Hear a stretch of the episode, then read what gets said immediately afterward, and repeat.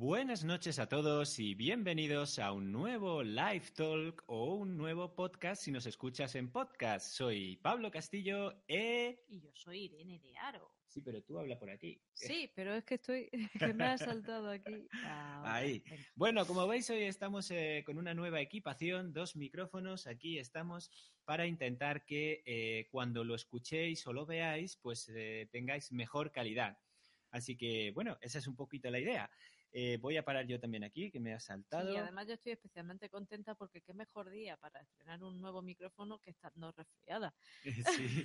Aquí es donde vamos a poner a prueba completamente la calidad del equipo y... Exacto.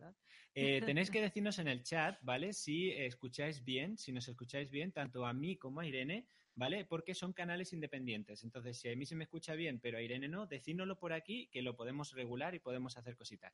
Bueno, ¿cómo estáis? ¿Teníais ganas de Live Talk? Yo tenía muchas ganas. Han sido una semana esperando este momento ansiado de la semana y os quiero dar las gracias por eh, pues los vídeos que vamos subiendo cada vez tienen más me gustas, eh, ya estamos en 4.420 suscriptores, a ver si esta noche la gente se va suscribiendo, gente que seáis nuevos, que, que no, no conocierais el canal. Eh, creo que va a ser una noche divertida, una noche apasionante. Eh, y, pero bueno, Irene, cuéntanos tú. Bueno, primero que nos están diciendo por aquí que se escucha un poco bajito, así que a lo Sí, pues vamos a darnos un poquito más de ganancia aquí caña. y un poquito más de ganancia aquí. ¿eh? Si esto es a gusto del consumidor, Sí, sí, totalmente. señores. Ahora Así ya nos lo volvéis a decir. Dice Tito Mariano que gritemos más. Pues nada, yo aquí estoy muy contenta esta noche de poder compartir este ratito con vosotros y vosotras.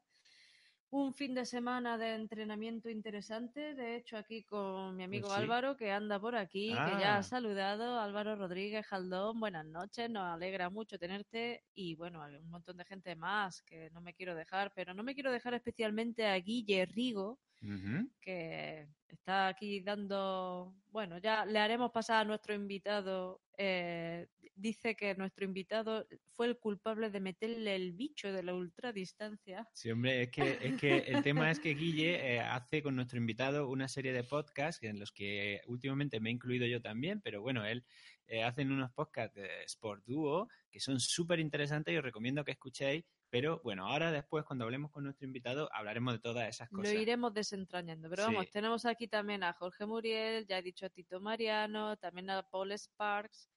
También tenemos por aquí a Sergio Cuevas, por supuesto. eh, Michael Puente, sí, Antonio Esther también está, Esther Puil. un montón de gente que está aquí ya acompañándonos y nada, y están aquí felicitándote el cumpleaños nuevamente. Pues muchas gracias. Sí, gracias a todos. La verdad que, bueno, un cumpleaños fantástico. Si pudisteis ver las stories de Instagram, la verdad que fue alucinante. Tanto pues eh, los regalillos que tuve como la alegría de, estar con Irene, con Maya, que fue súper chulo. Y bueno, ahí vamos. Y si os interesáis por el tema de la lesión del isquio, pues va la cosa un poco bien, no, no va mal, va mejorando. Ahora del isquio se ha pasado a la zona baja del glúteo, o sea que ahí estamos pero me hice ayer daño en el gimnasio, en el hombro y me duele tela marinera. Así que nada, es lo que tiene echarse canas, ya está. Pero nada, seguiremos.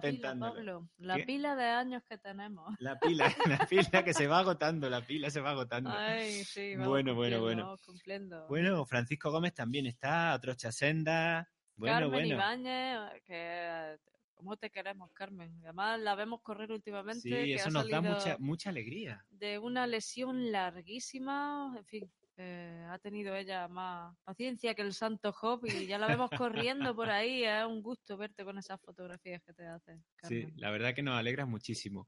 Bueno, hoy va a ser una noche divertida, ya veréis. Nuestro entrevistado es una persona que, que, bueno, que tiene una, podemos decir, una labia increíble. Eh, es un corredor que lleva cuatro ediciones de los 101 de ronda. Aparte, es enfermero, trabaja en el sistema de salud y nos puede ayudar a entender qué pasa con estas carreras y un poco con la salud. Y, por supuesto, una de sus facetas, que no sé yo si es la que más le gusta, que no creo, pero bueno, es una de las que más se le conoce, es como podcasters. Eh, ¿Qué es podcaster? Pues ya sabéis, ¿no? Nosotros tenemos un humilde podcast que es los, estos directos que luego los subimos y también los, los vídeos que hago de Training Talk. pues se suben y los podéis escuchar en Apple Podcast o en iVoox. Yo estoy pensando en hacer una sección sobre el complemento directo, porque yo soy profesora de lengua. Sí, ¿Tú crees bueno, que tendría cabida? tú, tú dilo ahí. ¿Crees que tendría cabida entre nuestros podcasts? Bueno, aquí que la, la gente puede opinar. Si quiere que yo Claro, le haga a- alguna de complemento directo, indirecto, yo me presto. Oye, ¿tú te Pues- has planteado lo que yo le aporto a este canal? Hombre, pues ya veis lo que le aporta al canal. Yo soy la parte seria y ella es la parte que sabe, sabe haceros reír, porque yo de haceros reír, nada, yo soy un triste. Entonces, mira, mira cómo se ilumina eso cuando pega. Sí, oye, es verdad, esto tiene luces, esto es como la Enterprise, me Sí, mola mucho. Esto es una Hemos montado una Enterprise aquí que, que- que además el culpable es Manolo, pero bueno, que bueno, los dos. Hombre, Míralo, Ramón. fíjate lo que has hecho. Ahora está aquí todo el mundo contándonos sus cosas. Dice, eh, dice Ramón que tiene gripe, el otro que está Bueno, oye, Ramón. ¿cómo, cómo está tu, tu pequeña? ¿Se puso bien? Espero que sí, ¿eh? que fuera un sustillo nada más. O sea, que eso es muy importante. Bueno, pues yo creo que ya, ya hemos hecho el tonto durante ocho minutos, que es lo normal para que esto, los espectadores vayan creciendo poquito, poquito, poquito a poco. Además dicen que no parece de Granada. Yo sí, ¿verdad que sí? Parezco de Granada, mala follada y todas esas cosas. Pero bueno, es lo que tenemos. Y vamos a empezar, vamos a empezar. Entonces, vamos a darle una cordial bienvenida y que tenía yo muchas ganas que estuviera aquí con nosotros a Manolo Terrón o MaelTJ, arroba MaelTJ. Buenas noches y bienvenido, Manolo. Gracias por estar aquí con nosotros. Eh, hola, hola, buenas noches, chavalería, ¿qué tal? ¿Cómo estáis? Muero, muero con el complemento directo, ¿eh? Mira, Manolo, yo te voy a decir una cosa. Tú tienes una voz de radio que no veas. Eso lo has tenido que practicar en tu casa delante del espejo porque, vamos, nos acabas de hundir a los dos con esa Por- voz de podcaster que me Por supuesto. Por supuesto, yo, yo me, me levanto y entreno la voz todas las mañanas, hago todos mis ejercicios, eh, meto, me meto el puño en la boca, hago todas estas cositas, me, nota, pongo, me un lápiz. No, no, pero esto al final es, es el micro. Yo me pongo el micro un poquito más cerca que vosotros y, y disimulo un poco el resfriado. Entonces, mm, utiliza la voz un poco más grave y demás, pero eso es todo, eso es todo micro. Sí, Bueno. yo, yo tuve un problema una vez cuando tenía mi grupo de música, una vez en un concierto, me acuerdo en el planta baja dando un concierto y el micro, ya te conté, era un Shure Sí, sí. de estos buenos, pues no llevaba al- alfombrilla, o sea, alfombrilla, almohadillas de esas que se ponen aquí. Sí, sí. Entonces estaba ahí, ¡ah! y dice, ¡ah! Y me metí los dientes contra el micro, que no veas, no veas, no veas lo que dio eso de sí, ¿sabes? Bueno, eh, yo el rincón de la, de la literatura lo veo. O sea, esto yo no sé si, yo no sé cómo está el tema de YouTube eh, con, con- con la literatura. Entonces yo ahí, en el complemento directo e indirecto muero. O sea, yo sufrí muchísimo en el instituto con esas cosas. Yo te puedo decir que, en fin, que eh, eh, tiene su nicho, ¿eh? Nunca Tienes mejor un dicho. Hombre, Ahí hay gente que le está sacando su explotación al complemento directo, pero yo creo que la humanidad ya tiene bastantes problemas como para que yo encima me cree un canal Pero- específicamente para eso, ¿sabes? co- cosa- cosas rápidas, cosas así sencillas. De vez en cuando al- alguna, alguna chispita que des por aquí así, alguna, alguna pincelada. Eso siempre Sí, viene bien. Algo haré, algo haré, porque no se sabe nunca. Entre técnica de carrera y descanso y, y, Sí. y seria encuesta. Y tal como se nos han puesto las cosas, nunca sabemos dónde vamos a estar. Entonces, a lo mejor necesitas hacerte una carrera de youtuber de estas de... Pero no de Yo- youtuber del trail running, que no nos ganamos la vida, sino... Yo para integrarme en el grupo diré que también tengo dolores y, y también peino canas. Entonces, eh, así ya estoy un poco más- me, me duele un poco un tendón de Aquiles y, y alguna canilla. creo, creo que soy de la misma quinta que, que aquí, ne- que aquí Pablo. Entonces, El, el Rider. Pues New somos, vamos, compartimos un montón de cosas.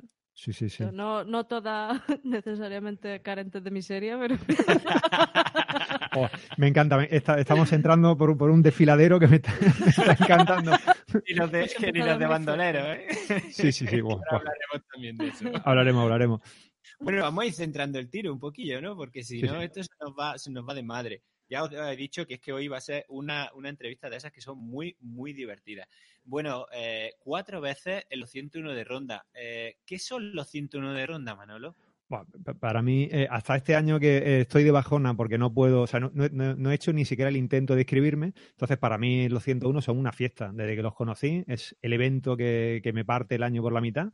Es decir, todo lo que hago antes, antes de, de los 101 de ronda es para entrenarme para los 101 y todo lo que hago después ya, bueno, pues es, es otro regalo para, para terminar el año. Entonces, este año estoy un poco fastidiado de moral porque no puedo, porque, es decir, este año no, no, no puedo correrlo.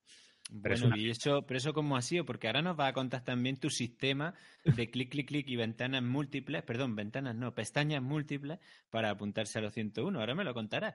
Pero, ¿qué ha pasado? ¿Que, que, tenías poca pues, motivación o que no tenías motivación para hacer clic el día de apuntarse? Simplemente, eh, simplemente este año eh, no han puesto un examen de oposición justo el día de los 101 y entonces, bueno, pues eh, toca, toca examinarse.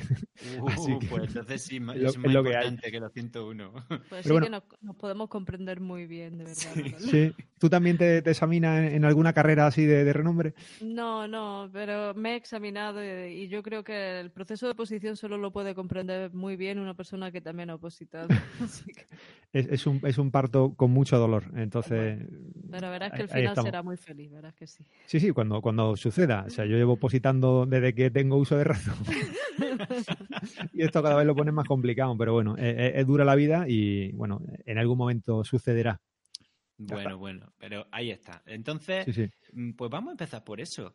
Eh, los 101 de ronda eh, se caracterizan por su dificultad a la hora de apuntarse que no a la hora de terminarlos, porque parece ser que el aluvión de gente que mueve esa carrera es que, ¿qué es? ¿Una carrera súper fácil?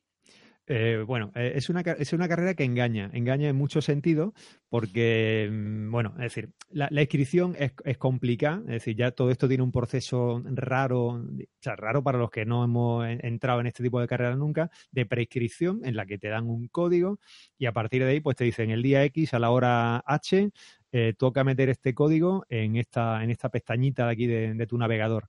Eh, ¿Qué pasa? Pues que cuando, mm, no sé, 30.000 personas nos ponemos a hacerle la RCP a ese monitor, eh, o sea, a ese monitor, a ese, a ese servidor, dándole a la tecla de intro y refrescando F5 un montón de veces, pues normalmente lo que solemos hacer es dejar frito ese servidor porque se queda frito igual durante una hora y tú no sabes si, si, te ha tocado plaza, si no te ha tocado. Entonces tú, pues lo único que haces es que cada vez que te deja, vuelves a meter tu código, vuelves a dar la intro y si tienes pues 10 pestañitas, pues 10 pestañas que estás pasando de una a otra, rotando de una a otra, haciéndolo con el teléfono, haciéndolo con el ordenador, diciéndole a tu madre, mamá, aquí, mete esto que yo te diga, hasta que salga verde y si no sale verde, sigue metiéndolo.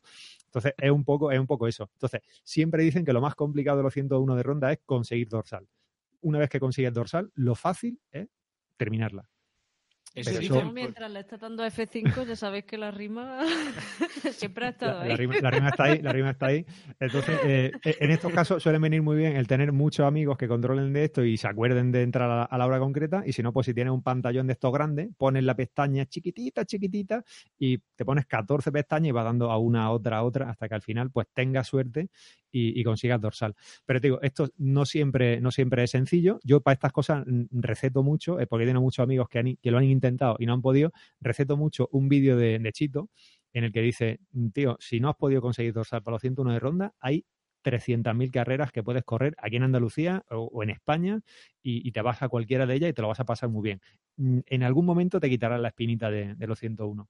Entonces yo sigo un poco esa, sigo un poco eso. He tenido suerte y mientras que he tenido suerte, pues he disfrutado del dorsal y cuando no he tenido suerte, bueno, pues a los amigos que no han podido pillar le he dicho, mírate este vídeo y búscate alguna carrera. Bueno, es que carreras no es que nos falten en Andalucía o en España, la verdad. Eh, pero bueno, es verdad que es una carrera que, que, bueno, no sé, que es como, pues como la romería del Rocío, pero en carrera. Es un poco así, ¿no? yo no he estado nunca, ¿eh? No la conozco. Eh, la verdad que nunca, curiosamente, me ha llamado la atención, pero a lo mejor es porque no la conozco bien. Pero no sé, ahí la veo, pues eso, es, es algo de que mueve unos números increíbles. Mira, si tú quieres correr con un montón de gente, bueno, es decir, lo primero es que eh, eh, cuando te decía que es una carrera que engaña, es una carrera que engaña porque cuando tú terminas esa carrera eh, sales con una sensación brutal de decir, hostia, soy, soy un máquina, soy un fiera, he terminado de hacer 101 kilómetros, a lo mejor es la primera vez que te planteas una cosa de esta en tu vida y, y dices, bueno, pues em, no sé, es decir, terminas con esa sensación de ahora hago lo que sea, ¿no? Es decir, ahora si me dicen de ir a cualquier otra ultra, voy, ¿no? Entonces, engaña porque es una carrera que para cualquiera que empiece, que sea su primera, su primera ultra de 100 kilómetros, eh, esta carrera está organizada por, la Legión, entonces estás totalmente arropado por ellos, tienes eh, tienen avituallamientos cada cinco kilómetros, hay legionarios por cualquier sitio que te van a explicar, te van a ayudar. Si ven algún tío doblado en algún sitio pasándolo mal, eh, ya no es que solamente cualquier compañero que esté corriendo te va a echar un cable, sino que si hay un legionario cerca, se acercan a, echarte un cable y eso, es decir, eso no lo vas a encontrar en muchos sitios. Eh, hay muchas otras carreras, y tú y yo nos hemos encontrado por ahí en algunas, en las que a lo mejor estás en el monte y estás tú solo, y si viene alguien por detrás que te echa un cable, bien, y si no, pues ya te puedes pegar allí igual tres horas esperando que aparezca alguien a buscarte.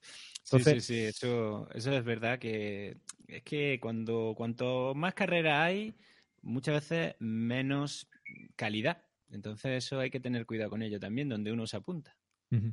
Entonces, yo te digo, es una carrera que es muy bonita para, para, empezar. Es decir, si no le tienes alergia a la bandera de España, ni a los militares, ni a estas cosas, es decir, yo no soy especialmente bélico ni, ni ninguna historia de estas, ni tampoco, o sea, yo he sido objetor de conciencia. Yo tengo edad, igual que tú, para haber sido objetor de conciencia o haber hecho la mili. Yo, en mi caso, eh, fui objetor y, y, yo, o sea, me quedo maravillado. Es decir, el ambiente que veo allí de fiesta totalmente de, del running, del deporte, eh, si tienes la oportunidad de ver salir a los ciclistas, que suelen salir siempre una hora antes que los marchadores, eh, y bueno, pues corres con 3.500 o con 4.000 tíos. Creo que este año aumentaron unos 500 dorsales eh, de marchadores y la verdad es que se nota. Es decir, tú estás metido en una, en un, o sea, con la salida, estás metido en un, en un grupo de gente, eso de 3.500, 4.000 personas y el ambiente que vives es acojonante. Eh, la animación que ves en carrera cuando pasas por los pueblos es Mm, es, una cosa que tienes que, intentar vivir al menos una vez en la vida. Entonces, por eso te digo que es una carrera que, engancha. Hay mucha gente que, pues que,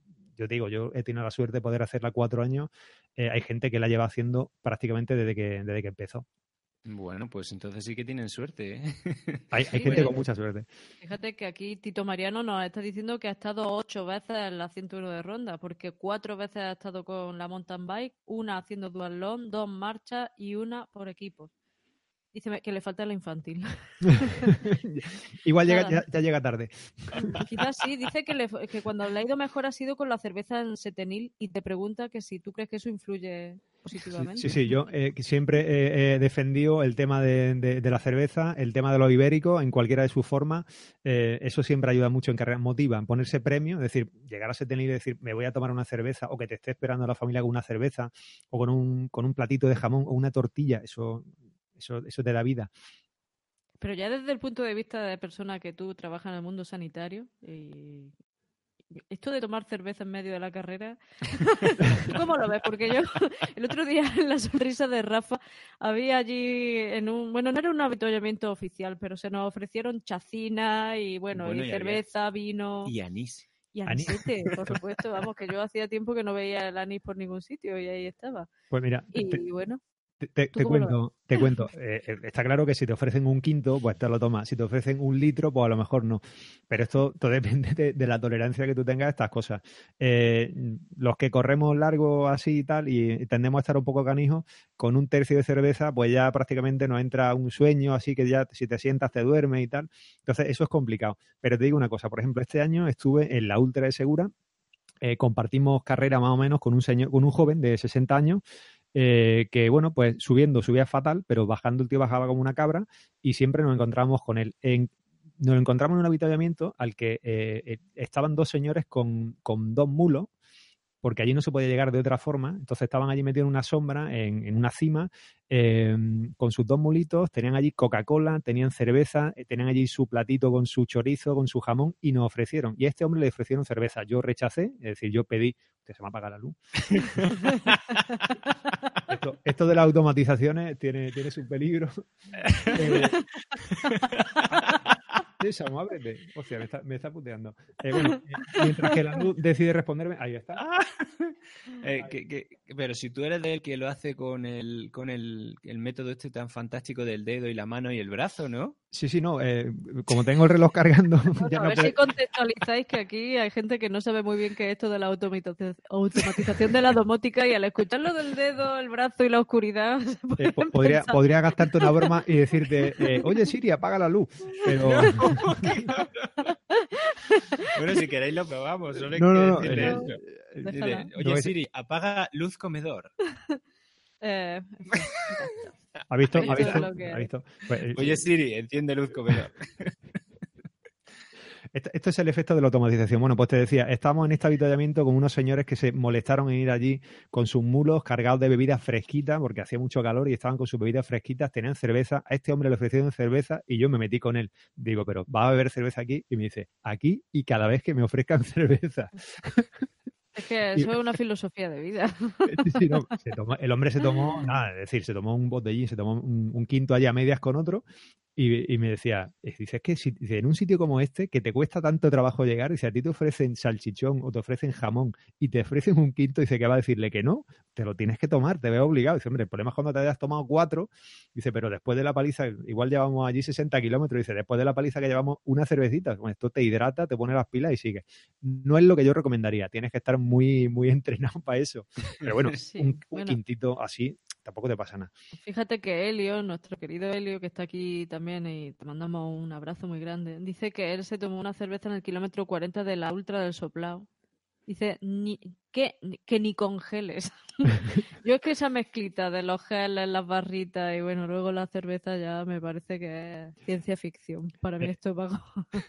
es una cosa, es una cosa explosiva, pero también te digo que cuando llevas todo el día comiendo comida de pájaro, cuando llevas todo el día comiendo muesli, eh, cachitos de, yo qué sé, de, de, naranja, cuando estás comiendo pasa y cosas de estas, de repente te ponen una cuña de tortilla y te ponen una Coca-Cola o te ponen una cerveza y dices, esto me lo tomo yo, aunque sea sin alcohol, dices, esto me lo tomo yo, esto te cambia, te pone el estómago bueno, eso, eso te arregla. Lo que no te arregla es tomarte 18 geles en una ultra. Bueno, no, eso... Eso, eso... está clarísimo. Es más, seguramente muchos, que no me incluyo entre ellos, están más testados con la cerveza y tienen... que con los geles. Sí, y que le, le, generará menos problemas de intolerancia de ningún tipo la cerveza que los geles, eso desde luego. Eso, eso asienta el estómago. Y si no, que te, que te diga Pablo cómo le sentaba la tortilla que había en el genal, eh, en los avituallamientos. Joder, no veas. Sí, yo la vi, Manolo. Lo que pasa es que por prudencia, yo cuando voy así de, de, de comparsa, como yo digo, eh, en la mayor parte de los avituallamientos me acerco y pongo los ojos del gato con botas cuando sale en la película de Shrek. Pero no debo de ser muy convincente porque yo paso por allí sin pena ni gloria y las tortillas de patatas de genala es una cosa de esa que se me ha quedado a mí grabada en la retina. Pues, Estoy si muy arrepentida de no haberlas perpetrado. Si tienes la oportunidad de, de, ir a correrlo, yo te garantizo que cada vez que te pongan tortilla vas a decir, o sea, pensará en un momento, mmm, jugamos a la lotería de la diarrea, eh, ¿cuánto tiempo llevará este huevo aquí puesto al sol? Pero en, un, en el momento en que la prueba dice, se acabó, esto está bueno, me cae todo bien y, y para adelante. Además es curioso porque en el genal es que a mí me cayó todo bien. O sea, no tuve problemas de, estómago en ningún momento en las 100 millas, ¿eh? Pero bueno, no hablemos aquí de las 100 millas. Hablamos, hablamos, hablamos de otra cosa. de los 101 de ronda. seguimos, seguimos. Bueno, Se nota que nos gusta el genal. Nos gusta, nos gusta. A mí, Manolo, me llama mucho la atención porque, mira, por aquí Guille también está diciendo espectacular la entrega de la gente en todos los pueblos por los que pasa la carrera. Te ofrecen galletas, los niños caramelos, todo el mundo sale a la calle. Mm, y con la descripción que tú has hecho, yo no he estado nunca en los 101 de ronda, no tengo dorsal, no preveo tener dorsal, entre otras cosas, porque a pesar de lo que estáis contando, que puede ser una carrera para iniciarse en el mundo de la larga distancia, yo le veo una dificultad añadida a los 101, a los 101 de ronda, que es el hecho de que hay que correr mucho. Es decir, tal y como yo veo el perfil y las descripciones que hace la gente, mi físico, yo no considero, y he hecho carrera, bueno, yo no he llegado a los 100 kilómetros todavía, ¿no?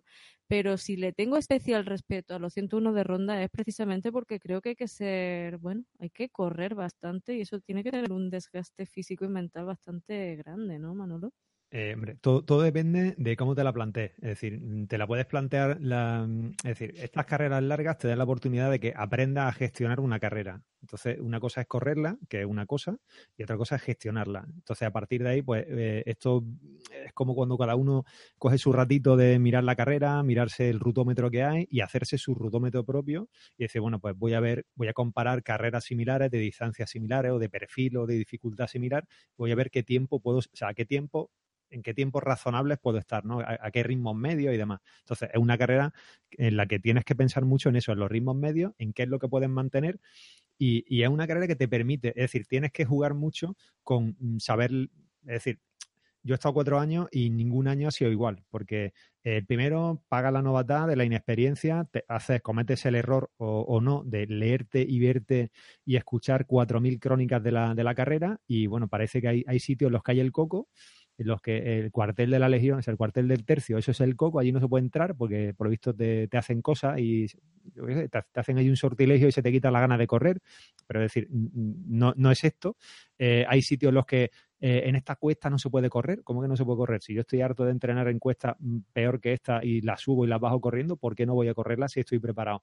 Eh, todo depende un poco de, la climatología que te encuentres, de lo que tú hayas preparado, de cómo vayas de coco, es decir, de si te has equivocado o has acertado con el equipo que lleva. Es decir, depende de muchos factores.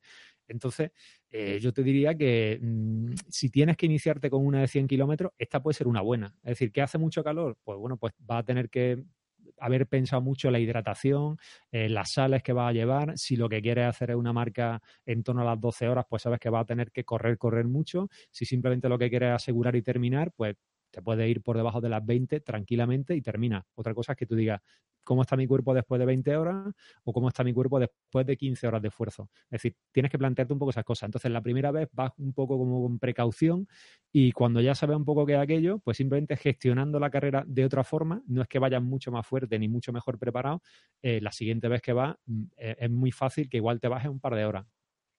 Y si ya vas mm. más fuerte, mejor. Mm. Entonces, mm, vamos a poner en supuesto, porque además tú has tenido hasta cuatro experiencias del asunto. Dices que con cuatro carreras completamente diferentes. Vamos a imaginarnos que esta noche nos está viendo ahora una persona que se va a iniciar en los 101 de ronda en la siguiente edición. Así como norma general, puesto a lanzarle una estrategia de carrera que a ti te parezca adecuada para darle un consejo, ¿qué le dirías? Pues eh, lo primero es saber, es decir, hacerte una planificación, es decir, saber que tienes que tener un plan A, un plan B, un plan C y si puedes tener un plan D también, es decir, hacer planificaciones realistas, desde el ritmo mejor que tú puedas calcular al ritmo de tengo que ir a es decir, este ritmo me mantiene en carrera, es decir, voy a, voy a, estar por delante de los tiempos de corte. Es decir, teniendo esa, esa, flexibilidad, pues un poco sabes cómo va. Tienes que tener en cuenta que tú puedes planificar muy bien y que al principio de la carrera vas fetén, pero eh, lo normal es que tu rendimiento vaya bajando salvo que pues te encuentres un tapón de gente al principio durante 15 kilómetros y no seas capaz de avanzar porque hay mucha gente y hasta que no lleva una hora y media o dos horas de carrera no puedes empezar a darle, a darle fuerte, ¿no?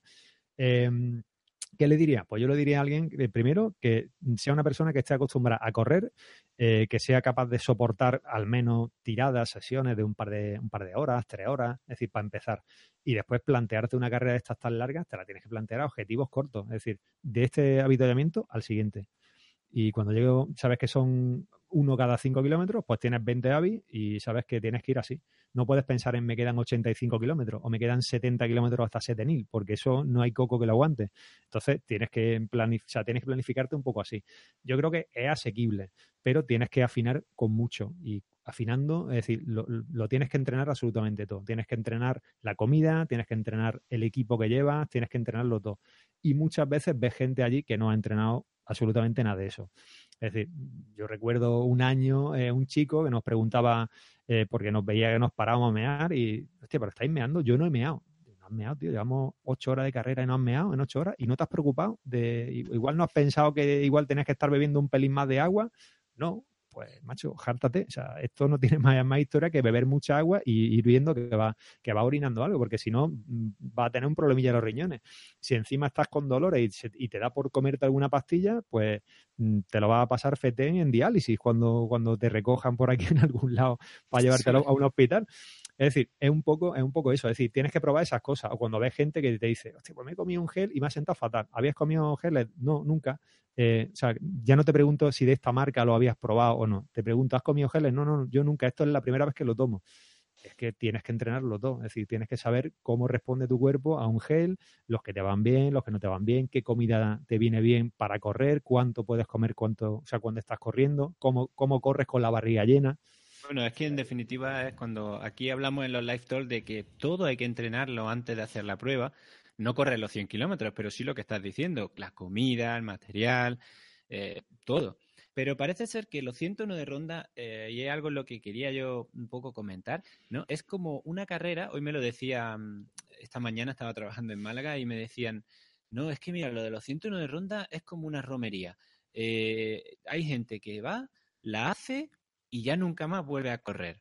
Y yo decía, pero ¿cómo puede ser eso? Es que no lo entiendo. Dice, sí, sí, se van, preparan los 101 de ronda y luego nunca van a hacer ninguna carrera de montaña ni ninguna de tal, sino lo suyo era hacer los 101 de ronda una vez en la vida y una cosa así. Y oye, pues no sé, parece que, que tiene un algo, ¿no? Esa prueba, porque no escucho a nadie que quiera hacer las 100 millas del Genal, una vez en la vida, las 100 millas del Genal, no sé qué, o los 130 kilómetros, da igual. Eh, no, tiene, no tiene esa misma llamada, eh, no sé, ¿no? Llamada de, de romería, ¿no? De, de, oración o de, o de algo. Yo, yo, creo que el hecho de que sea, eh, no sé si es la prueba de cana de España, es decir, no sé si es la más antigua, pero si no es de la, la, más antigua, tiene que estar ahí, ahí con alguna de estas que hayan hecho por la Sierra de Guadarrama en Madrid, eh, tiene que estar por ahí, es decir, tiene que estar en torno a las 20 ediciones, no sé si este año es la 20, la 19, no sé cómo, cómo estamos, de, edición en, en, ronda, es decir, tiene una tradición grande, eh, arrastra mucha gente tanto en bicicleta como, como a pie. Entonces, pues eh, yo creo que el hecho de ser la más conocida, el hecho de que haya tanta, tanta dificultad a la hora de conseguir el, el dorsal, pues eso le, le, da un aliciente y después, pues yo qué sé, es decir, eh, esto es como todo. Cuando pasan los 101, eh, al día siguiente, a los dos días, empieza a haber camisetas de, este, o sea, de ese año de gente que ha ido por aquí en el parque corriendo, eh, gente paseando por la calle, es decir, ves gente que dice, pues mira, eh, tío, he ido a los 101 de ronda y he terminado, me han dado mi camiseta y, y o, o, la sudadera o lo que toque ese año. Es decir, es una cosa como de decir, oye, pues es una espinita que, me, he quitado y que la he hecho.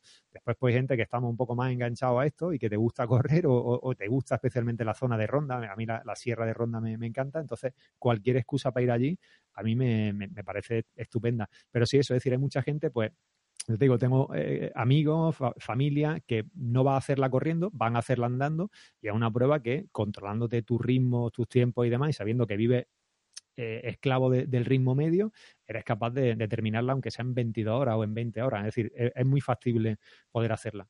Sí, porque el límite de 24 horas es un límite que para el perfil que tiene, que ahora hablaremos un poco de eso, es muy asumible de hacerla andando perfectamente. Está pensada para, para hacer una marcha, no una carrera como tal. De hecho, los que corremos no corremos, o sea, no corremos. Eh, somos la, categoría son ciclistas y marchadores. No hay una categoría de, corredores o lo que sea, no, son marchadores. Hay señores que marchan muy rápido y se la terminan en nueve horas y después hay gente que la termina en 24 clavadas, ¿no? Pero es decir, hay, eh, está claro que hay, hay para pa todo tipo de público. Te digo, es decir, hay gente que hay, hay, gente, o sea, los que ganan son los que llegan de día, salen a las 11 de la mañana y a, a las 8 de la tarde o a las 8 y media están allí. Fíjate que incluso Helio, que es de la zona del norte de España, de Cantabria. Cantabrón, pues nos está comentando, dice, yo ya había escuchado hablar de los 101 de ronda, es decir, una carrera muy conocida por todo, vamos, por lo menos dentro del país, eso por supuesto. Yo me planteo una cosa, tú que has vivido el ambiente, ¿hasta qué punto se puede gestionar cabalmente ese ambiente que te está llevando casi solo y que puede hacer que en un momento determinado pues te saque de punto porque nos volvemos muy optimistas cuando tenemos tanta gente animándonos alrededor. ¿Tú notas que eso puede ser un factor que hay que tener en cuenta en los 101 de ronda? Hombre, hay, que tener cuidado de no dejarte llevar por los ritmos de otra gente que tengas por delante, ¿no? Eh, pero sí es bueno eh, tomar referencia, porque siempre es bueno tomar referencia. Y cuando entra, bueno, la animación está en cualquier sitio, pero no está, no está por todos sitios, ¿no? Pero a lo mejor yo qué sé, pues nada es comparable a la, a la entrada en Setenil. Es decir, que tú entres en Setenil y tú llegas, nosotros solemos llegar por allí a la hora de la cerveza, es decir, aquello está una calle que está empetadísima de gente, una calle llena de bares, con gente tomando cerveza y demás, y te, y te hacen un pasillo, como los que ves en el Tour de Francia, y empiezan a animarte, pues está claro que eso, eso te pone las pilas que te cagan. Claro, la, cuando se acaba la recta y llega, llega la curva y te encuentras tu cuestecita, pues ya baja un poco el ritmo y ya vas buscando a la familia por si la tienes por allí para parar a comerte un bocata, para cambiarte la zapatilla o lo que sea, ¿no?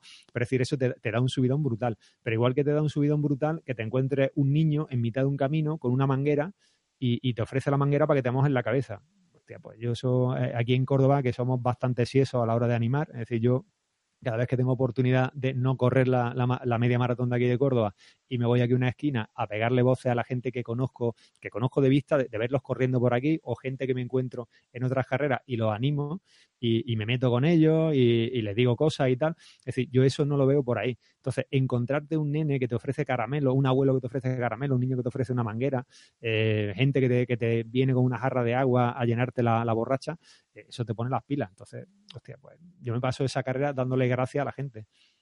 Y una preguntilla que pasa por aquí, Tito Mariano. Tú, desde tu punto de vista, ¿qué es peor para ti? ¿El barro o la calor? Eh, es muy malo el calor. El calor es muy malo. Es decir, por ejemplo, yo me recuerdo el segundo año que lo hicimos nosotros, que ya habíamos visto algo y tal, y ya pues íbamos con otra, con otra visión a la carrera. Eh, pues cuando hablaba el otro día con Pablo decíamos, bueno, pues yo voy sin auriculares, voy sin música y voy escuchando a la gente.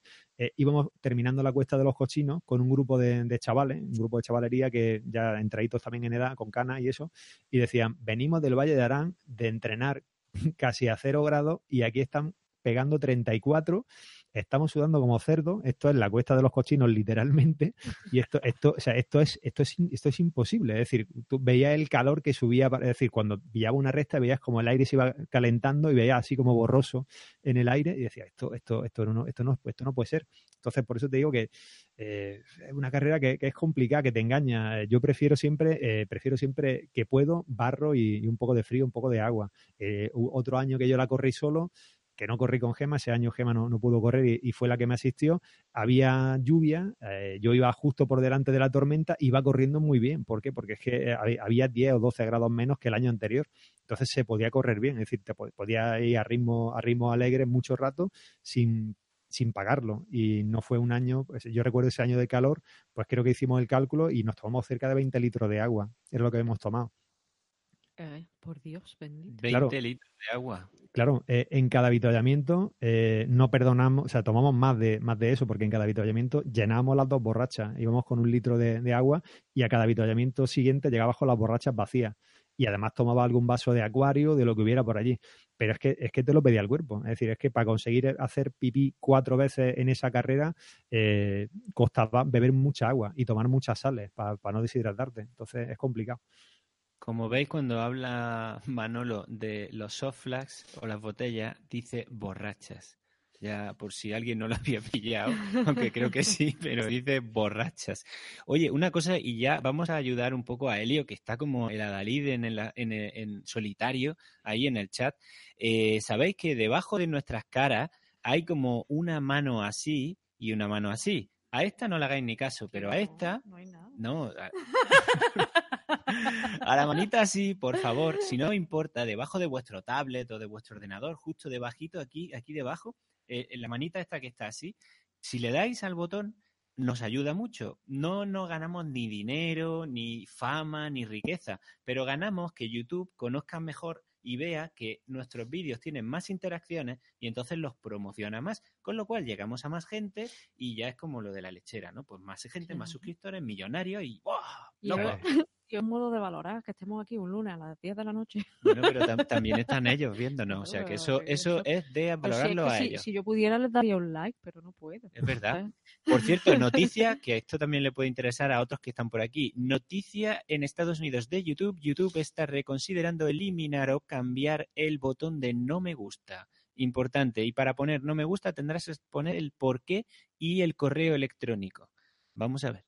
Aquí Antonio Pozo está riéndose mucho acerca de las borrachas, le está, aplaudiendo un comentario. Eh, el otro día yo descubrí que la palabra borracha en portugués significa goma elástica. No me digáis por qué Es que es por darle un toque cultural. Y hasta, aquí, hasta aquí el rincón literario. Continuamos. Bueno, mira, por aquí eh, han hecho una pregunta a José Antonio. Dice, ¿cómo te tratas el tendón de Aquiles? No sé si es que José Antonio te conoce y sabe que tú tienes algún problema. No, no. Yo hablo, tengo, tengo un par de fisios de, cabecera, que son los que me, suelen tratar estas cosas, y fundamentalmente automasaje, en este caso, y estiramiento. Eh, esto, eh, esto, esta lesión, o sea, o esta lesión, esta molestia en el tendón de Aquiles, básicamente estos días de atrás que ha hecho mucho frío, en los que llega a casa termino y normalmente suelo estirar en la calle, pero me quedaba tieso de frío, entonces pues estiraba lo mínimo y me largaba para arriba, para la ducha, porque mm, iba con las manos moradas, o sea, si cuando te tiras corriendo así mucho rato y yo suelo correr de noche por sitios con mucha humedad y demás, con mucho barro, entonces llego con mucho frío y esto es la, consecuencia de tirarme cinco o seis días sin, sin estirar bien. Entonces ahora estirando simplemente, pues voy, voy ya limitando las la molestias. Pero eh, esto está claro. Mm, si tenéis que entrenar para una cosa de estas largas, pasaros por el fisio, que, os pongan a punto. Algún masajito de descarga suele venir bien, porque en estas carreras la gente eh, suele palmar porque llega pasada de entreno. Y, a estas carreras largas hay que llegar descansado, hay que llegar con tu masajito de descarga hecho y hay que llegar sabiendo que tienes que correr un, un poquito más lento de lo que tú crees que tienes que correr. Eso está claro, vamos. Hay tírame sóleos y isquios también y gemelos, ¿eh? Estiro todo. Tíramelo todo. Eh, eh, los SOA. He descubierto que los SOA son una fuente de dolor eh, impresionante. Entonces estoy haciendo ¿Dónde están los SOA? ya, ya lo he localizado mentalmente. Pues, eh, eh, he tenido hoy una polémica agria con mi fisio, con, con ella, no, no con él, con él, con él eh, no, es más joven, pero con ella he tenido una polémica porque me manda estiramientos para los SOA que le mandan a, los abuelos. Digo, hay otros estiramientos un poquito para gente más joven que está un poco más atlética como yo, pero no, me manda estiramientos que tengo que hacer en la cama tumbado boca arriba, como una tortuga. se pueden hacer. Fisio, ¿Cómo se llama tu fisio? Mi fisio se llama Blanca. Ah, dile, Blanca, ponme a prueba, por favor. No, no, no, ya, se lo dije, digo, no seas cabrona, digo, no me mande estiramientos para los abuelos, mándame cosas, mándame cosas que tengan a mi nivel. Digo, es que yo no sé cómo está, digo, ¿cómo estoy? ¿No ves, cómo, no ves las patas como las traigo? Fíjate que yo al fisio voy, eh, tengo cita cada tres semanas, eh, llueva, truene y ya si tengo alguna lesión, por supuesto, voy antes, pero esto de la, esta misma tarde he estado yo en mi Sergio, que, es el que me ha llevado la, mi, mi, tendón de Aquiles, que yo tuve la peor lesión que yo he tenido en mi vida, ha sido una tendinitis del Aquiles, de la cual cruzo los dedos, pero puedo decir que me recuperé o que Sergio me recuperó. Y yo creo que ahí las manos de un profesional son completamente, vamos, obligatorias. Bueno, vamos a ir pasándole a Manolo preguntas, porque Venga, llegan unas preguntas bastante interesantes. Por ejemplo, ¿con qué zapatillas corre los 101 y con cuántos pares? Eh, corro. de la carrera, claro, imagino. No, entre, hecho, He hecho de todo. He ido con zapatillas minimalistas, he ido con zapatillas con muchísima protección y he hecho un poco de todo. Entonces, mi consejo, por lo menos dos zapatillas. Las primeras zapatillas que tenga, pues que, o sea, yo prefiero llevar siempre zapatillas que haya trotado con ellas. No me gusta estrenar zapatillas, es una cosa que no tienes que hacer. Sí me gusta estrenar calcetines o correr con unos calcetines que me lo haya puesto solamente un día antes, es decir, que lo haya lavado una vez y sepa que, que no me van a hacer ninguna puñeta. Entonces, Siempre corro con unas zapatillas que haya hecho por lo menos 100 kilómetros con ellas, que ya estén un pelín blanditas. Y eh, si puedo hacer que las zapatillas que me pongo en la segunda mitad de la carrera sean medio número o un número más grande, no hay problema. Es decir, eso es otra cosa que, aprende. Eh, un pie, o sea, si, tú tienes un 47, como en mi caso, eh, a tu pie solamente le hace falta tiempo para convertirse en un 48 o en un 48 y medio. Entonces, cambiar zapatilla y que la segunda, el segundo par sea medio número más grande, nunca, nunca está de más. Eh, te digo, de todo, desde mm, zapatillas minimalistas, ahora estoy corriendo, por ejemplo, con, con Altra, eh, porque tengo ahí una caja de dedos impresionante y mis pies se pueden expandir bien. Y bueno, pero he corrido con Sportiva, con una Akasha, con una Ultra Raptor, eh, de Merrell he corrido con una Paracet Trail, eh, yo que sé, he corrido un poco con, con todo. El tema es que lo que tú lleves, lo lleves probado y sepas cómo responden tus pies después de cuatro horas, por ejemplo, con ella, eh, que sepas cómo se ponen los pies de, ancho y de calentito. Claro, y luego también que sepas la cantidad de kilómetros que son y, si ha entrenado bien la musculatura para aguantar que tus articulaciones no sufran llevándome una zapatilla minimalista. Eh, pasito corto, eh, es decir, todas esas cosas, todas esas cosas hay que probarlas. Es decir, ¿se puede hacer? Sí, se puede hacer. hay gente que las corre con chancla y sandalia, ole sus narices, pero mm, yo es una cosa que he dicho, muy bien, ya lo he hecho, ya no vuelvo a hacerlo más. A partir de ahí, protección. Con, una poca de amortiguación, y, pero sobre todo el tema ya no es tanto la amortiguación, porque eso al final, bueno, pues eh, cuando la técnica se va degradando, sufre mucho el pie, el tema está más que nada en los fallos y en los errores. Es decir, cuando le pega una patadita a una piedra, pues yo os puedo garantizar que si vas con una zapatilla que te sobra un número, pues agradeces mucho que haya ahí medio centímetro de, espacio entre tus dedos o tu uña y la piedra y eso amortigua bastante, bastante más. Entonces, yo la protección la primo bastante.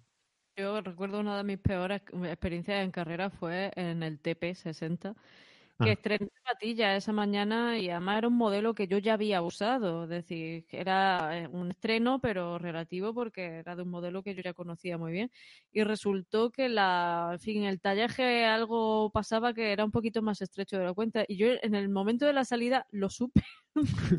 lo supiste. ¿Lo supiste? Yo lo sabía.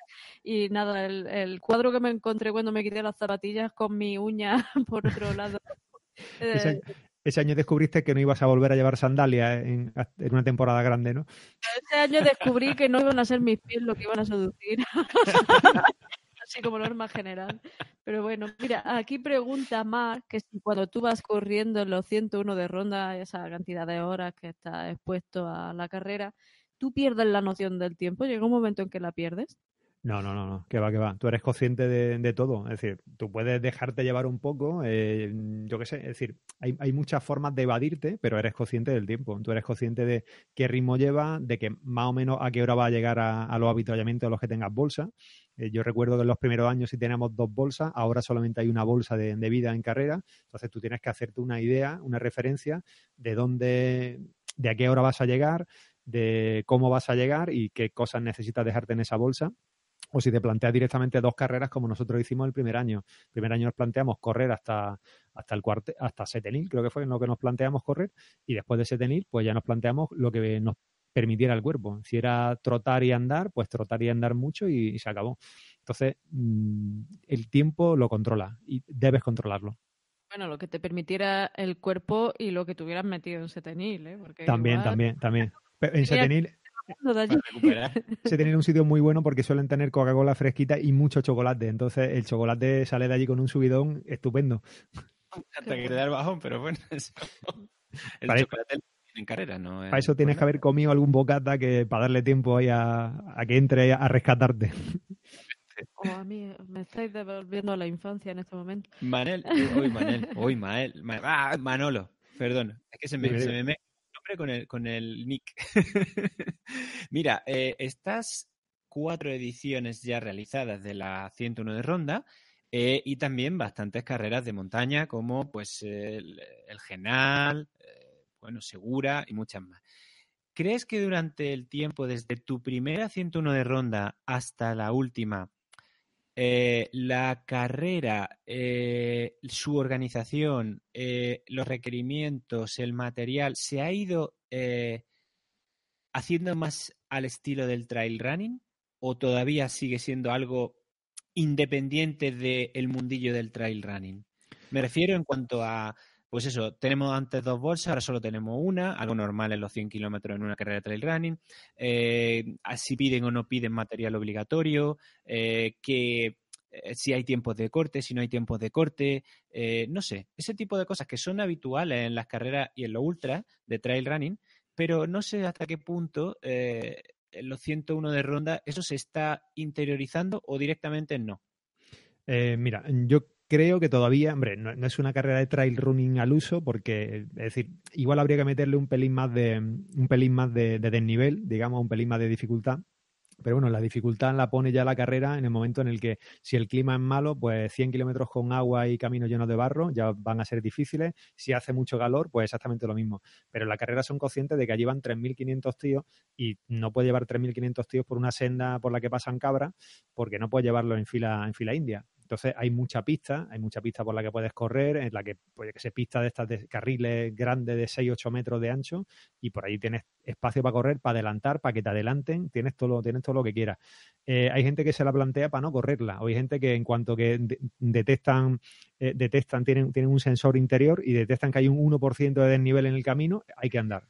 Entonces, esto hay que andarlo, esto no se puede correr, esto, esto es una locura, ¿no? Entonces tú, si, si te da por correr en alguna cuesta esta así un poco emblemática, como la de los cochinos, no, no, esto está loco, esto no se puede correr.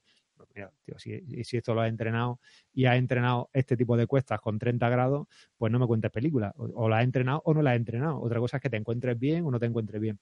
Pero eh, te piden un material obligatorio que es mínimo, la gente aquí todavía no es muy consciente, eh, bueno, está muy arropado por, los por los legionarios, entonces la gente no es muy consciente de que ese material obligatorio hay que llevarlo, que es decir, que tendrías que llevarlo no solamente en las carreras, sino cada vez que salgas al campo. No te digo que cuando te vayas al parque al lado de tu casa vayas con la mochila, la manta térmica y tal, ¿no? Pero cada vez que vayas a la sierra, solo o acompañado, que lleve ese material obligatorio.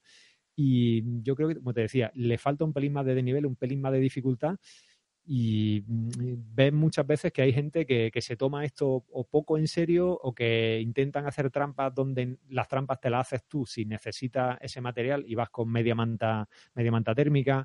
Eh, si te piden pantalón por debajo de las rodillas, pues sabes que hay carreras que va gente con media o con cosas similares. Es decir, gente que intenta bajar mucho de peso, mucho de equipo, o cuando te encuentras gente, pues que simplemente, pues eso, pues no ha planificado, no, no, ha, no, no ha probado eh, eh, a entrenar la comida, la sal, la hidratación, es decir, todo ese tipo de cosas. Entonces, ves cositas por ahí que ves gente que va muy bien equipada, como si fueran ultra de montaña puro y duro, y ves mucha gente que va de dominguero, es decir, que van con, con, una, con un sofá en la mano, si acaso, y se acabó, y una gafita de sol, y a correr. De hecho, aquí eh, Michel Puente nos pregunta el, por el material que tú sueles llevar. Suponemos que el material obligatorio y algún plus que tú añades y que consideres que sería importante interesante que una persona de, que se va a enfrentar a los 101 debiera pensarlo? Pues plan A, plan B, plan C y plan D. Es decir, todos los planes que pueda. Eh, comida, eh, siempre intento llevar alguna barrita, eh, variedad de comida, algún premio, es decir, premio, comida real, no comida de pájaro, es decir, no barrita y cosas de estas. Es decir, tienes que probar varias cosas, pero no está de más que en tu bolsa de, de vida de mitad de carrera, pues te dejes, mira, pues yo es que me comería una lata de atún porque eso es lo que me priva. O me comería una galleta de esta de chocolate.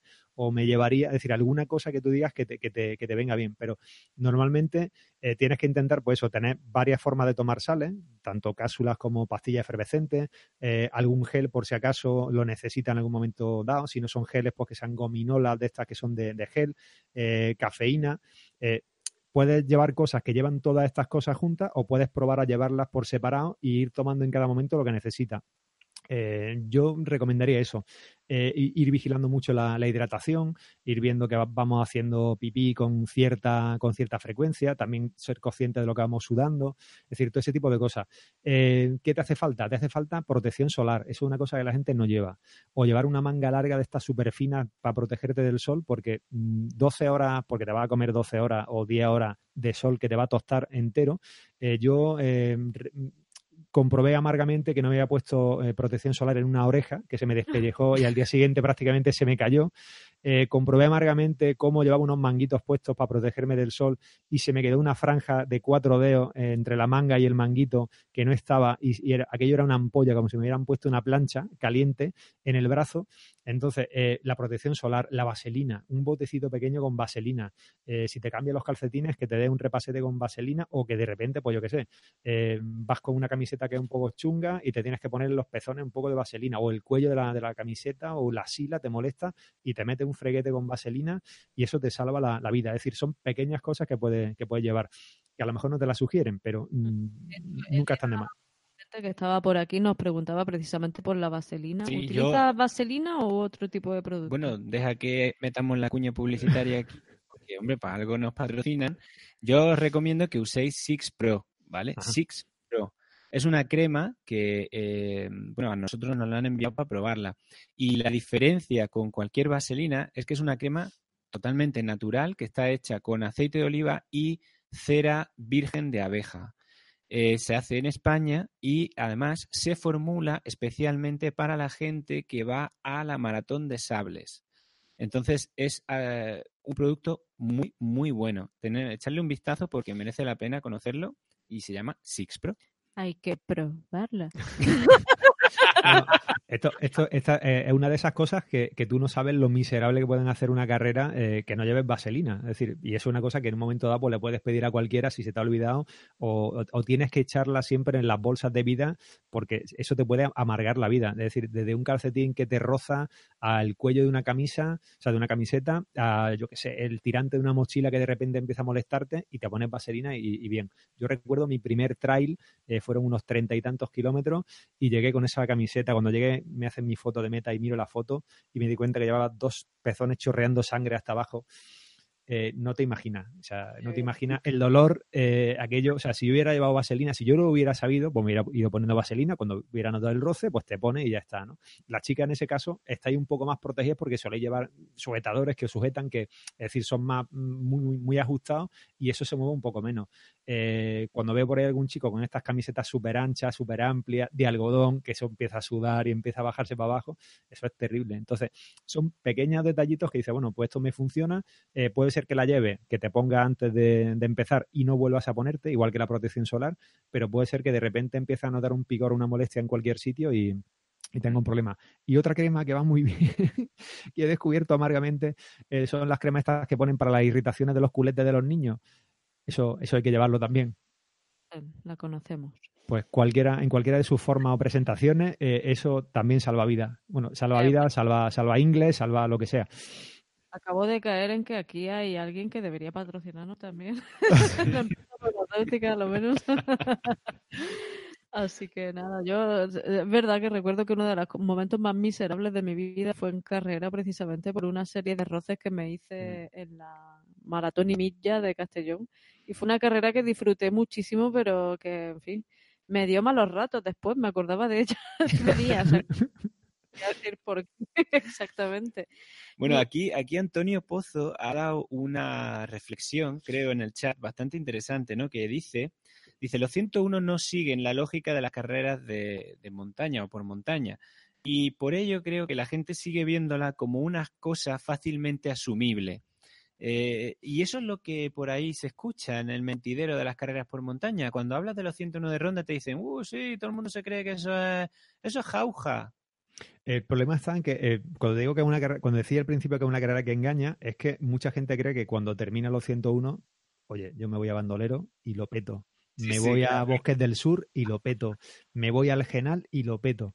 Y entonces, pues siempre tienes la coña cuando tú estás por allí en algún avituallamiento, pasándolo regular a lo mejor, y aparecen por allí, ah, mira, ha llegado el equipo de los 101.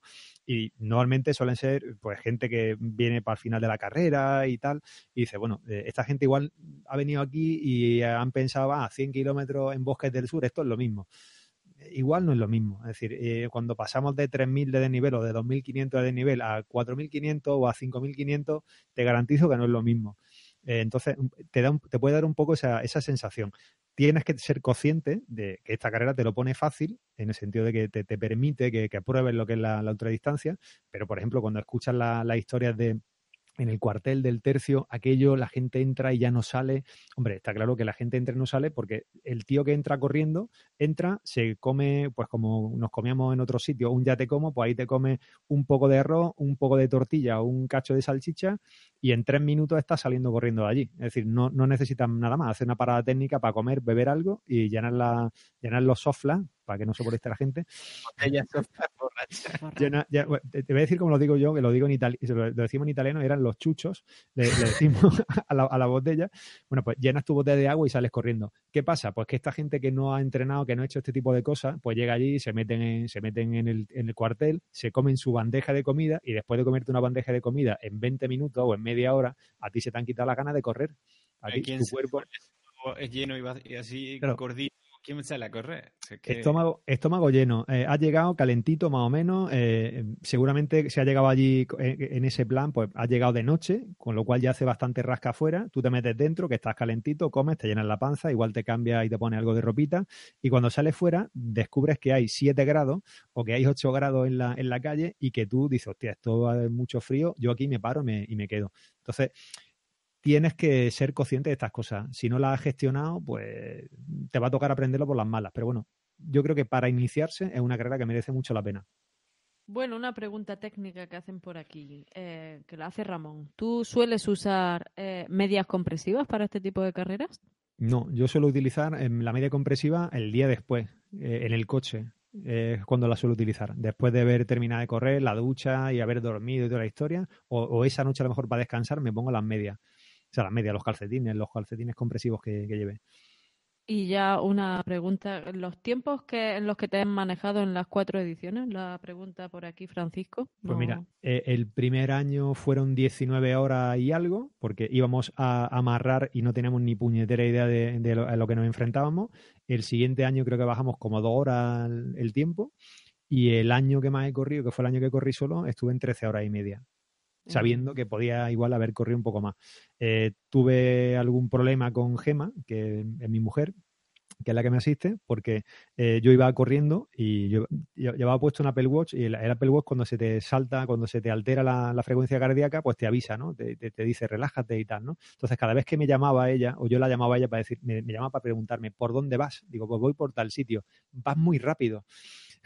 Y, me reñía porque decía que iba muy rápido, entonces tenía que bajar un poco el ritmo porque a ella no le daba tiempo a llegar a los pueblos a, verme. Entonces, eh, en ese caso, eh, tienes que, no sé, es decir, los tiempos han sido eso. Yo sé que podían haber, sido tiempos mejores, pero yo estoy bastante contento. Yo, eh, quizás si voy otro año, me, gustaría intentar acercarme a las 12 horas eh, o estar allí antes de, la, de las 12 de la noche.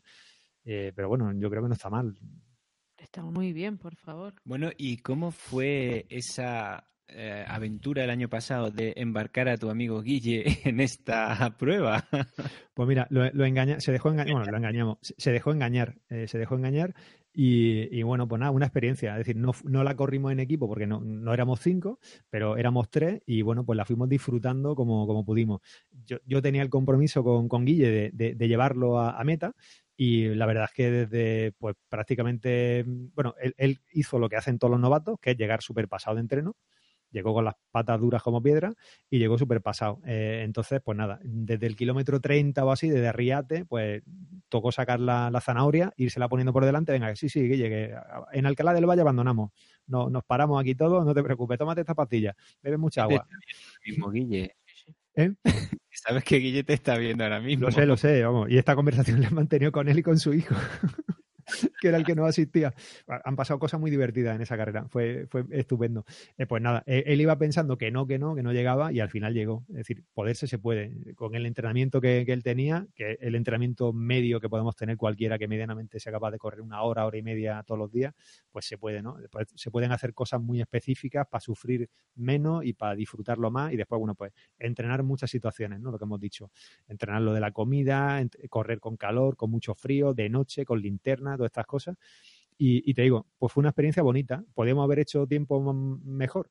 Seguramente sí, pero Guille era su primera vez, iba, iba ahí el hombre arrastrando su molestia y el tío, pues bueno, pues fuimos capaces de, llevarlo para adelante. Eh, yo, yo no, no, tuve la sensación de sufrir mucho porque no corrí muy rápido, pero yo me lo pasé muy bien corriendo, corriendo con él y corriendo con Gema.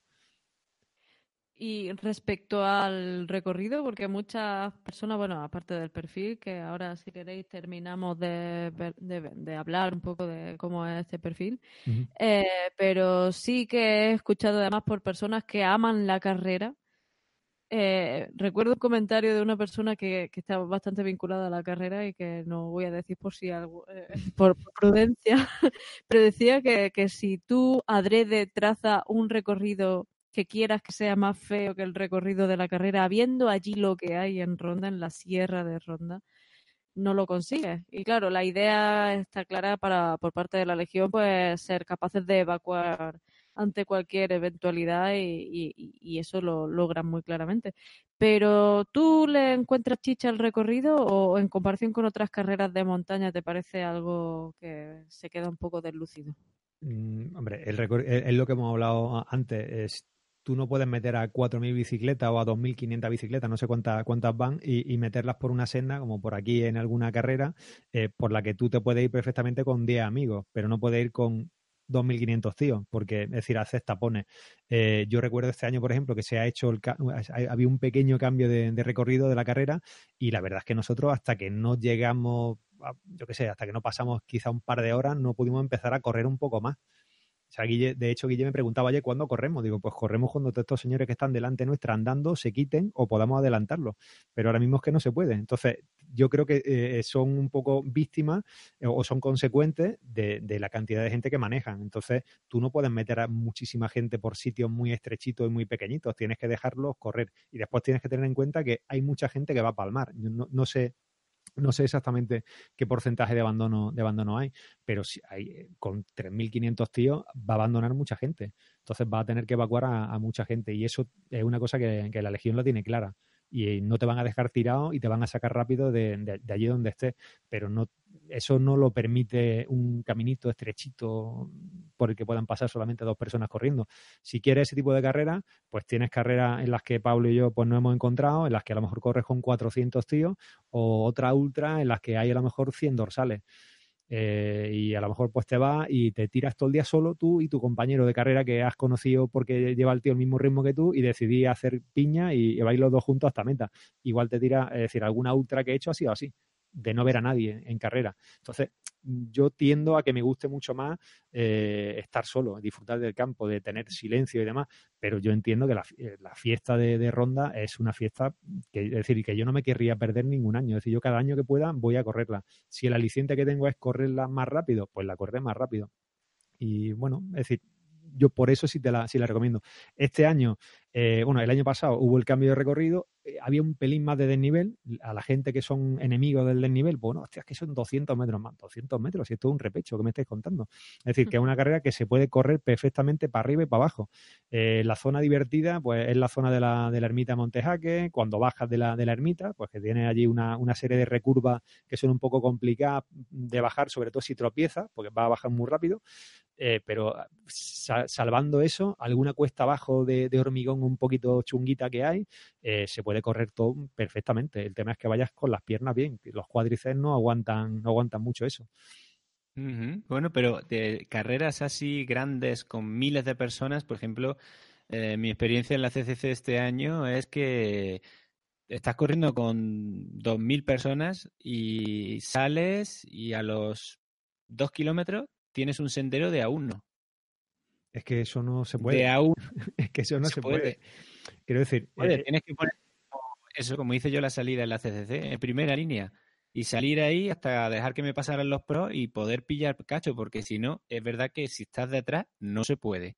Te tiras para subir los 1500 primeros metros positivos, tres horas. Claro. En 10 kilómetros. Tres horas subiendo detrás de gente, detrás de gente, hasta que alguien quiera meter un ritmo que sea el tuyo. Entonces es muy complicado. Entiendo yo que a lo mejor en ronda, claro, por eso usan esas pistas tan anchas, porque, porque si no, es que puede ser un infierno esperar ahí a que, a que te toque la vez. Eso es como intentar correr una media maratón de, yo qué sé, por ejemplo, aquí la de la de Córdoba, cuando no había cajones, y dice, bueno, voy a correr con 5.000 tíos sin cajones. O sea, esto es la locura. Eh, si no soy de los que le gusta estar allí dos horas antes pasando frío para estar delante, pues ya sé que me voy a pasar la primera media hora adelantando gente como un loco. Entonces, yo qué sé, yo te digo, esta gente al, manejar eh, tanta, tanto volumen, pues tienen que ser un poco, es decir, el, el, recorrido no es tan bonito, pero bueno, tiene, tiene partes que son muy disfrutables, ¿no? Entonces, eh, por ejemplo, el tema, de, el tema del público, llegue a la hora que llegue a ronda, va a haber gente por ahí animándote. Y cuando tú llegues roto, sean las 3 de la mañana, o las 12 de la noche, o las 7 de la mañana, va a haber por ahí alguno a lo mejor con dos copas de más, por lo que sea, eh, que te dice, campeón, venga, tal, y se te, pones como un pavo, llega allí que parece que, ha llegado, que, o sea, parece que has ganado. Igual lleva 15 horas corriendo, ¿no? Pero llega allí, llegas con un subidón brutal. Entonces, eso es una experiencia que tienes que, que tienes que probar. Sí, por aquí Tito Mariano decía que todo se multiplica si llegas antes de las 12 de la noche, que es cuando Chito se retira, que es la cenicienta de la es que Chito se transforma en calabaza, entonces eh, tiene que salir antes de, la, antes de las 12 Yo no lo he visto nunca. Me gustaría algún año poder saludarlo. Pues dice que eso para tener el pelo de punta, vaya. Pues me falta media hora. De mérito de quien te reciba luego, claro, porque esto es un poco así, pero, no, pero bueno, tiene su magia, ¿no? Te recibe, te recibe un legionario que te pone tu medalla. Eh, si te gustan los legionarios, pues bueno, pues aquí mi prima que va todos los años, ella va, ella va solamente porque le dé la medalla al legionario. Dice, vamos, ya le pega dos besos al legionario, se le engancha al cuello y ella disfruta. Dice, pues esto... Cada uno tiene su zanahoria, ¿no? Cuando cada... uno tiene la suya, sí, sí. Como pueda en esta vida. Oye, por aquí nos están diciendo que, bueno, que hay otras carreras de 101 parecidas, como la 101 Peregrinos, eh, que no sé si la conoces, y también la Translicitana 104. O sea que hay dos cositas ahí que también de organización espectacular. Nos cuenta Mar Juan y nos cuenta también Antonio Pozo. ¿Las conoces?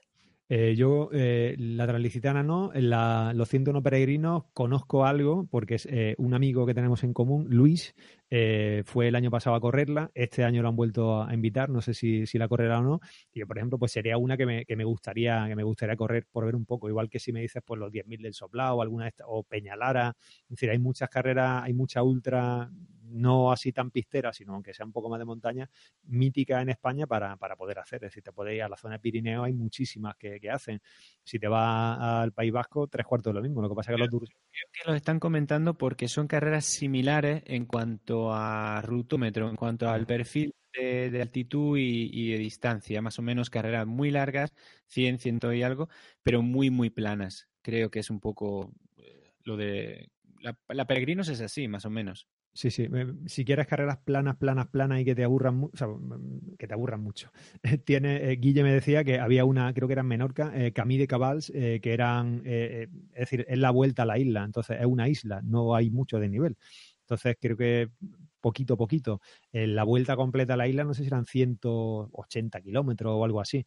Eh, podía hacer o el recorrido norte o el recorrido sur, pero en una carrera que sabes que es plana por completo, pues ya sabes que va a correr mucho. Yo prefiero que haya algo más de desnivel. En ese sentido, Ronda gana. Es decir, son 3.000 metritos de desnivel que te van a hacer picar las piernas.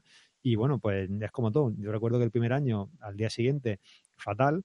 Y el resto de años fue bueno, pues al día siguiente estupendo. Eh, para jartarme de comer pinchos allí, para reponer carbohidratos, proteínas, todo lo que, todo lo que viniera frito y en- con, mucha carne y con mucha patata y tal, eso venía estupendo. Bueno, Manolo, y ya dejando de lado el próximo ultra que te estás enfrentando, que lógicamente es esa oposición a la que te vas a enfrentar. ¿Qué de- tal está tu calendario de carrera? ¿Hay alguna cosita que tengas por ahí en el horizonte? Eso, que el Mira. otro día solo hablamos de las mías, no hablamos de las tuyas. Pero yo soy, soy un hombre de poco objetivo este año. Yo este año me voy a confirmar con, con hacer, o sea, con hacer un par de ultras. eh, me, voy a, o sea, me, voy a conformar, entre comillas, con bandolero, con la larga. Aquí un amigo, un amigo al que saludo de aquí, a Juan, que nos tendió una emboscada magistral, dijo, nos apuntamos a la larga en vez de a la corta. Nos volvió a liar a, a los tres del año pasado y, ahora, pues, él, por desgracia, no va a poder correrla, así que nos encontraremos, eh, Juanma y yo, nos encontraremos en, los 100, vamos, en, las 100 millas y eso es lo que tengo ahora más, próximo y eh, espero en octubre eh, ir al Genal otra vez. Las 130, ¿no? O las Sí, 100 sí, millas. 130. No creo que me queden, ya te diré si me quedan ganas de hacer 100 millas otra vez este año o va a ser solamente una cosa de una vez al año y se acabó.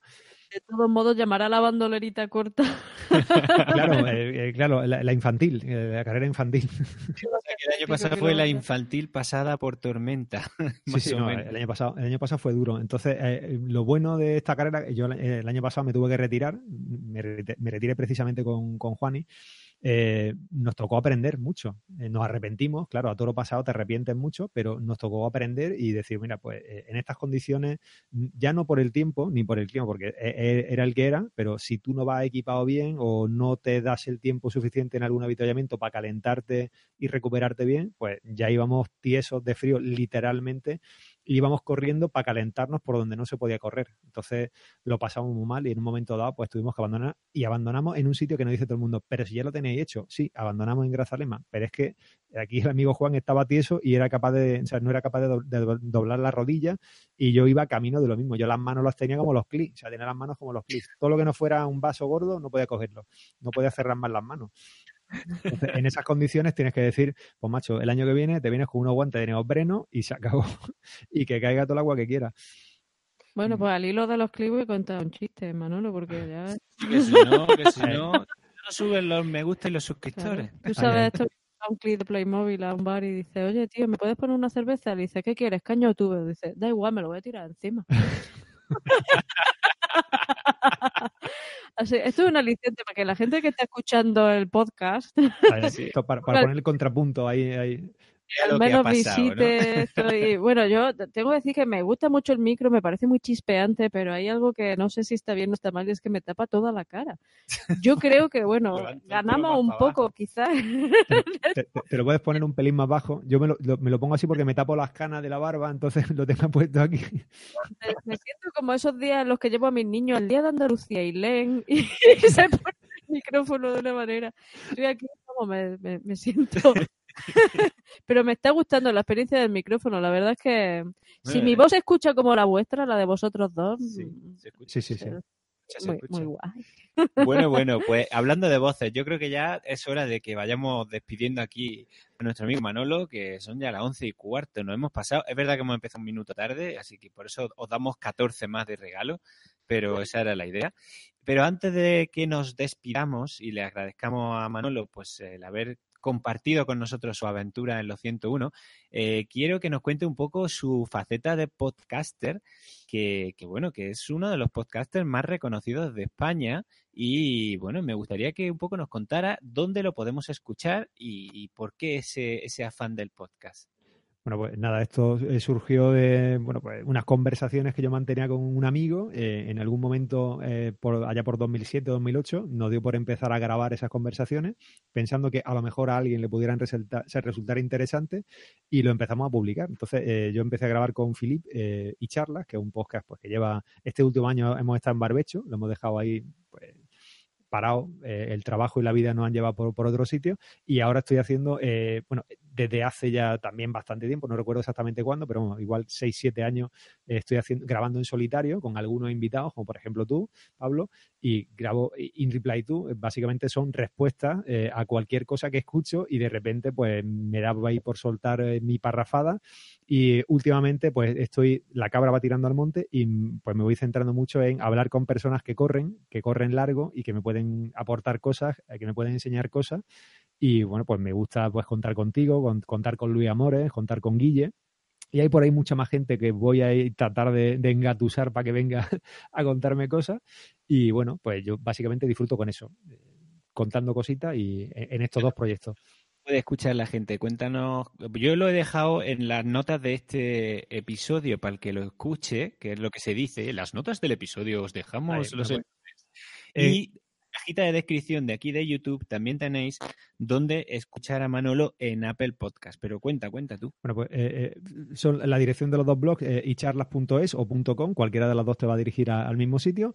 Y inreplitu, en inreplito.net, ese es el que yo hago en solitario, en el que, bueno, pues voy hablando solo algunos días y los que van sobre deporte, pues son los Sports Duo, los que hago siempre con, con alguien hablando sobre, sobre temas deportivos y en, estos dos sitios, en estos dos blogs. Si lo dejas por ahí en las notas, yo te lo, te lo agradeceré. Eh, sigue a Manolo en Twitter y escucha su podcast en itunes.apple.com es podcast. Si pichan directamente llegan a tu podcast. Al fin, perfecto. Pues ya sería menester que le dierais a la manita arriba, hombre. Por Los que quedéis por darle. y por supuesto que nos recomendéis a vuestros amigos, vuestros primos, vuestros sobrinos, vuestros familiares de todo tipo que siempre serán bendecidos al llegar a esta casa del trail running que tenemos nosotros. Y con esta Dios no hará. Mm. Tío, me dan ganas. Yo puedo estar hablando todo un día. ¿Te puedo sí, pero tenemos que cortar porque, mira, ya están empezando a irse. y es normal. Manuel, muchísimas gracias por esta compañía tan agradable que hemos tenido esta noche. De verdad, muchas gracias. Ha sido un verdadero placer. Muchas gracias a vosotros pasada tenerte, sobre todo escucharte y verte en persona, porque cuando escuchas tu podcast y hasta que no le pones cara al podcaster, pues oye, cuando se la pones dice, anda, mira, si es así. No, es broma. Ha sido una pasada tenerte, la verdad, y, sobre todo hablar de esta carrera que, que bueno, para mí es un, mira que llevo años corriendo, pero es una cosa que nunca me ha llamado la atención y que, no sé, ahora me, me inquieta el por qué no me ha llamado la atención y viendo que la gente se lo pasa también en ella. O sea que nunca se sabe, nunca se sabe. Un último, un último apunte para la gente. Eh, si tenéis la oportunidad de ir y de dormir en el polideportivo, eso de que a las 7 de la mañana, si no has hecho la mili, te despierta un legionario tocando la corneta, eso es una cosa que tienes que hacer una vez en la vida. eso, es un eso es un espectáculo. Entonces, eh, hasta eso, hasta eso tenéis que, eh, es decir, eso es parte de la fiesta. Yo al menos voy a pensar en ello, Manuel. No te prometo nada, pero lo pensaré. Ya, pues me contará todos y todas, de verdad, gracias a todos por estar ahí como siempre, cada, cada lunes.